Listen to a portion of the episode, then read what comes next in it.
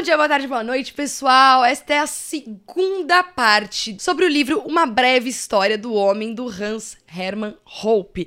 Então, se você tá chegando aqui de gaiato, caiu de paraquedas aqui dentro, dá uma olhadinha no primeiro livro, no primeiro vídeo, porque apesar de talvez não influenciar no entendimento do que será dito aqui neste vídeo, é legal que você pega, pegue todo o contexto. Mais uma vez, é bom a gente sempre lembrar que os meus vídeos e também os meus artigos a respeito de todos os livros dos quais eu vou falar daqui pra frente é, são apenas um resumo, uma resenha e um pouco de spoiler, né? Meu objetivo aqui é simplesmente divulgar as ideias para que mais pessoas tenham acesso a elas e de forma alguma eu quero substituir a leitura deste livro. Então eu realmente indico para você que tenha gostado aí do, do que esse livro traz, que você adquira este livro porque é só uma pincelada que eu dou e o livro conta com muitos dados, com muitas fontes, com muitas informações e toda a construção argumentativa do Hans Hermann Hoppe, que vocês me desculpem, mas é maravilhosa. Os links sempre aqui na descrição e sempre também no comentário fixado. Ah, e se você, por acaso, é seguidor do Curto e Grosso e perdeu o primeiro vídeo, fique sabendo que agora a gente tem um canal lá no, no Telegram. Então, clica no link que tá aqui embaixo também, que você será notificado sem ficar dependendo de algoritmo de rede social. Então vale muito a pena para você que gosta e quer acompanhar Tintim por Tintim e não perder nenhum vídeo. Neste segundo vídeo, então, vamos abordar a segunda e a terceira parte deste livro, que vai falar basicamente como que o homem, enfim, conseguiu superar todas as armadilhas, ou melhor, todos os desafios da armadilha malthusiana com a Revolução Industrial. Então, olha que, olha que interessante, a gente saiu lá de, mil, de, dos, de 20 mil anos atrás, no primeiro vídeo, e agora a gente já tá na Revolução Industrial. Olha o salto, que bacana, né? E em seguida a gente vai falar a respeito do Estado Estado, como que o Estado se desenvolveu. E aí, obviamente, a gente vai falar de monarquia e vai falar de democracia. E vai trazer alguns questionamentos que vão colocar o seu senso comum para pensar fora da caixa. Aproveitem o vídeo, galera. Vamos lá. Então, se você é daquelas pessoas que sempre se questionou porque enquanto inúmeros países ao redor do mundo se desenvolviam absurdamente de formas jamais vistas, Outros países, como por exemplo, por que não o próprio Brasil, só começou a se desenvolver após a chegada dos portugueses. Bom, é nessa parte do livro que a gente vai explicar isso para vocês. É claro que a resposta para essa, essa pergunta não é um ponto final na questão científica, mas o Hans Hermann Hoppe ele traz inúmeras fontes e utiliza essas fontes logicamente para tentar chegar naquilo que seria o mais possível. Bem, voltando à pergunta do início do vídeo, né? Como foi que o homem venceu de fato a armadilha malthusiana. Aí, eu já até comentei aqui, mas vocês devem estar pensando aí, a Revolução Industrial, Tate.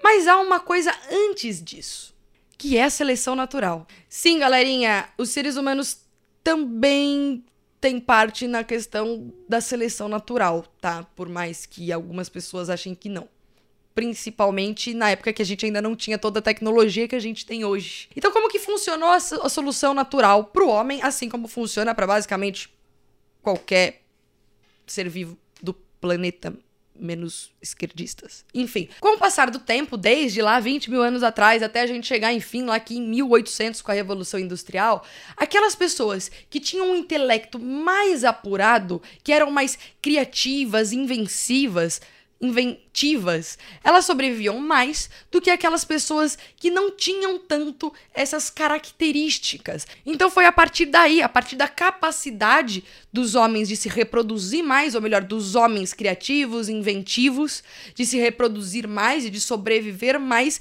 que foi formando essa nova genética mais criativa, mais inventiva, para que de fato o ser humano conseguisse chegar a, a níveis estratosféricos como a Revolução Industrial né, que a gente saltou de repente, em cerca de 200 anos, de uma população mundial de 9, 900 milhões de pessoas para de repente 7 bilhões. Tá, e agora voltando à segunda pergunta que eu fiz no começo do vídeo.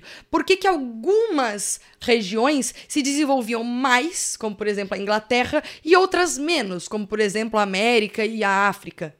Aí até o Oriente Médio. Bom, a resposta que o Hope propõe para esta pergunta é simples: o meio ambiente. Ou seja, aquelas pessoas que estavam inseridas em um ambiente mais hostil, num ambiente em que elas eram obrigadas a se desenvolver intelectualmente para conseguir sobreviver, se desenvolviam mais, enquanto as pessoas que estavam em ambientes com água em abundância, sol em abundância e facilidades ali para continuar a vida normal como era, não tinham esse impulso para desenvolver o intelecto. E é por isso que algumas regiões, principalmente as mais frias, se desenvolveram antes do que as regiões mais quentes. Esta é a segunda parte do livro. Lembrando, obviamente, que isso aqui é só um resumo. Tem muito, muito mais informação dentro dessas páginas maravilhosas. Ele vai discorrer a ordem mais ou menos exata, né? A partir das fontes que nós temos hoje é, sobre as migrações, quais países foi, foram os primeiros a serem colonizados. Vai desenvolver o próprio conceito, o próprio conceito não,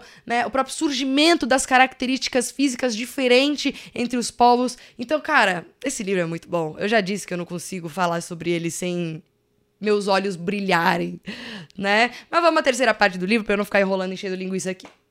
Trago outra pergunta a vocês. Se foi o intelecto humano, de forma natural, e a sua capacidade de solucionar problemas e, e, a criatividade, etc e tal, que desenvolveu inicialmente a família, que desenvolveu em segunda parte uh, as tecnologias até chegarmos na Revolução Industrial, teria sido então o intelecto humano de forma também natural que desenvolveu esse conceito, essa instituição chamada Estado para que a gente pudesse enfim se organizar? Ou isso aconteceu de outra forma que ninguém conta pra gente? Aristocracia, monarquia, feudal, absolutista e constitucional, e enfim, democracia. Foi este então o processo da organização social política desde os primórdios até hoje. Vamos entender um pouquinho o que é aristocracia, porque ele já vem muito distorcido com, com outros contextos inseridos a essa palavra quando a gente aprende no colégio, tá? A aristocracia alguém vai falar, né? O governo dos virtuosos. Não era bem um governo da forma como a gente entende hoje, né? Meia dúzia de gente ali na instituição, mandando e desmandando, e o povo que se dane que aceite, ponto final. Não era assim que funcionava a aristocracia. Aliás, muito pelo contrário. A aristocracia, inicialmente, se dava principalmente pela concorrência do sistema judiciário. Ok, não havia um sistema judiciário da forma como nós conhecemos de fato hoje, mas já havia uma forma em que a população e as sociedades se organizavam para solucionar os problemas, para solucionar as questões criminais e etc.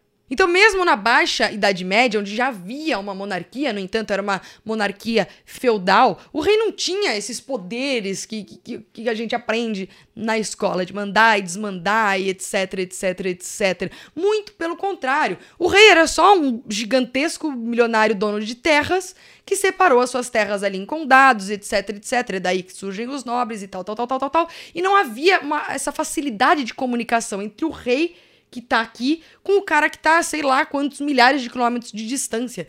Então, as pessoas tinham que se organizar localmente a partir ali da própria cultura local, a partir daqueles homens virtuosos que lá estavam. Eles eram virtuosos não porque alguém mandava eles apontava eles como virtuosos e todos tinham que aceitar e ponto final. Não, muito pelo contrário, eles eram virtuosos a partir dos seus feitos pessoais. Podiam ser uh, guerreiros, podiam ser intelectuais, ou eles podiam ser reconhecidos por qualquer outra, enfim, característica.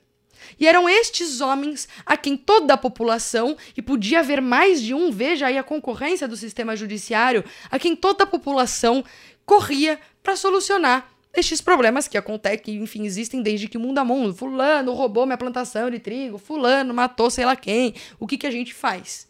Mas vejam que interessante. Quando a gente não tem um monopólio de um sistema de justiça, que, principalmente, ainda mais quando este é indicado por algum poderoso, esta pessoa, para ter que para manter o seu nome, ela precisa, por obrigação, ser correta. Caso contrário, as pessoas da tribo vão deixar de se consultar com essa pessoa e vão em busca de outra. E essa é a grande característica da aristocracia que a faz ser tão boa, a faz ser tão funcional, menos corruptiva.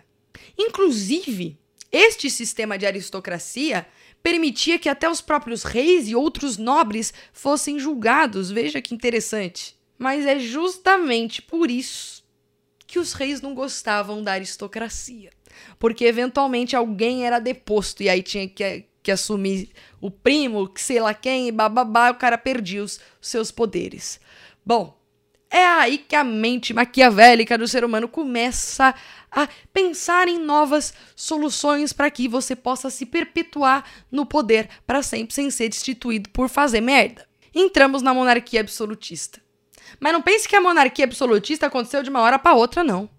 Aliás, o processo para se chegar na monarquia absolutista é muito parecido com o processo que nós temos hoje e conhecemos como guerra cultural. Os reis, então, oferecendo prestígio e dinheiro aos intelectuais, os desonestos, né, pediam para estes intelectuais desonestos que defendessem a sua nova e brilhante ideia. E ao povo, é claro, prometia tudo aquilo que todos os governadores e presidentes, etc, etc, etc, que a gente conhece, promete até hoje e nunca cumpre. Então, que, o, que os pobres teriam suas dívidas sanadas, né? Que os trabalhadores teriam, enfim, suas próprias terras, todos eles, né? E que uma vez o rei ali, como um monarca absolutista, cuidando dessas pobres pessoas ingênuas que são incapazes de cuidar de si sozinhas, ele, o rei, assumiria todas as responsabilidades sociais do povo e este já então não precisava mais se, se preocupar com estas obrigações de cidadãos, pois ali havia um rei disposto a assumir este fardo.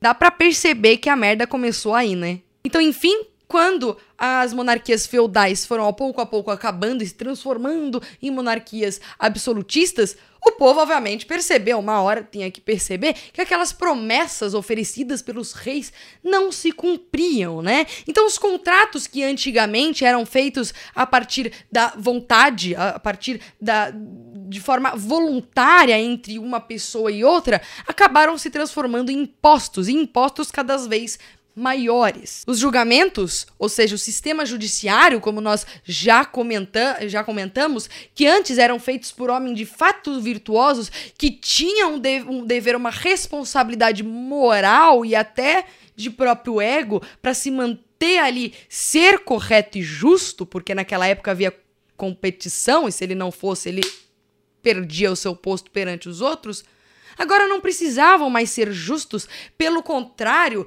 como os tais juristas agora eram todos indicados pelo rei monarca, pelo monarca absolutista, este já não tinha mais a responsabilidade de ser justo e pelo contrário, ele tinha sim no seu conceito imoral a responsabilidade de servir aos, aos desejos e às necessidades do rei.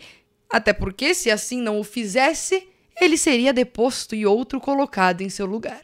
Então, pouco a pouco, o senso de justiça se corrompeu. A ganância se transformou numa instituição de poder que abriu caminho para que o livre mercado se tornasse um verdadeiro caos, ou seja, que não fosse mais tão livre assim. O resultado de todo esse processo é uma coisa que vocês conhecem bem: a Revolução Francesa. Mas perceba uma coisa: se já não fosse ruim um rei, um monarca absolutista que tinha ali, querendo ou não, como única forma de se manter no, no poder a argumentação, ou seja, se aparecesse alguém com uma argumentação que convencesse os outros e refutasse a argumentação deste rei, ele poderia ser facilmente disposto. Imagine então o quão pior seria este rei substituir a argumentação para se manter no poder e colocar no lugar algo chamado uma constituição. Quem ali ousaria, diante da guilhotina, recusar a aceitar a Constituição? Como deu para perceber, a monarquia constitucional também não funcionou muito tempo, também não. Ela foi logo substituída por uma coisinha chamada democracia.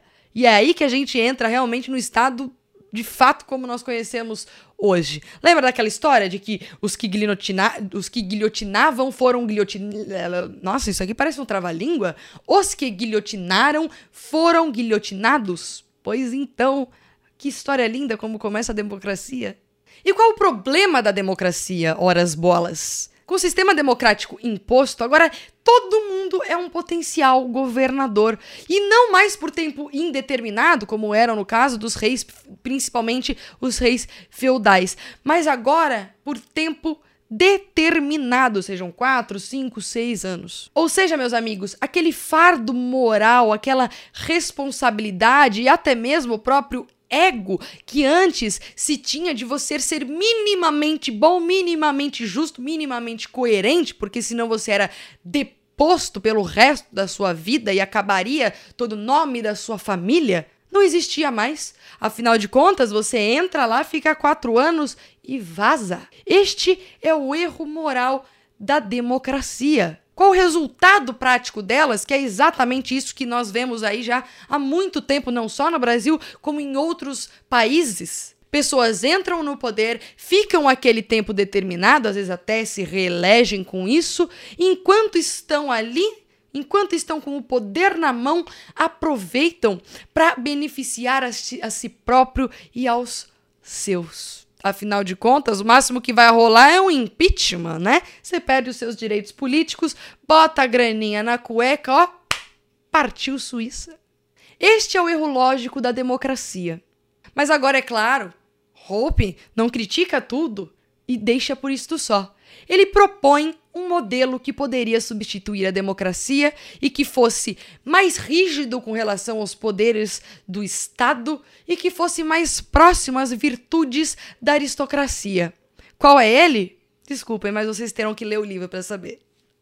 Até mais, pessoal! Uh, semana que vem, ou no máximo na próxima, nós falaremos desse belíssimo livro, uh, Marxismo na Contramão do, do Bom Senso, que foi editado pelo, pelo Instituto Burke tá? E fiquem atentos, porque eu meio que ganhei dois livros desses, então vai rolar sorteio. Para ficar sabendo, clica aqui no link, nos links que estão na, no comentário fixado e na descrição do vídeo. Entra lá no canal do Telegram do Curto e Grossa, que vocês vão ter notícias sobre este sorteio maravilhoso. Espero que vocês tenham gostado. Até mais.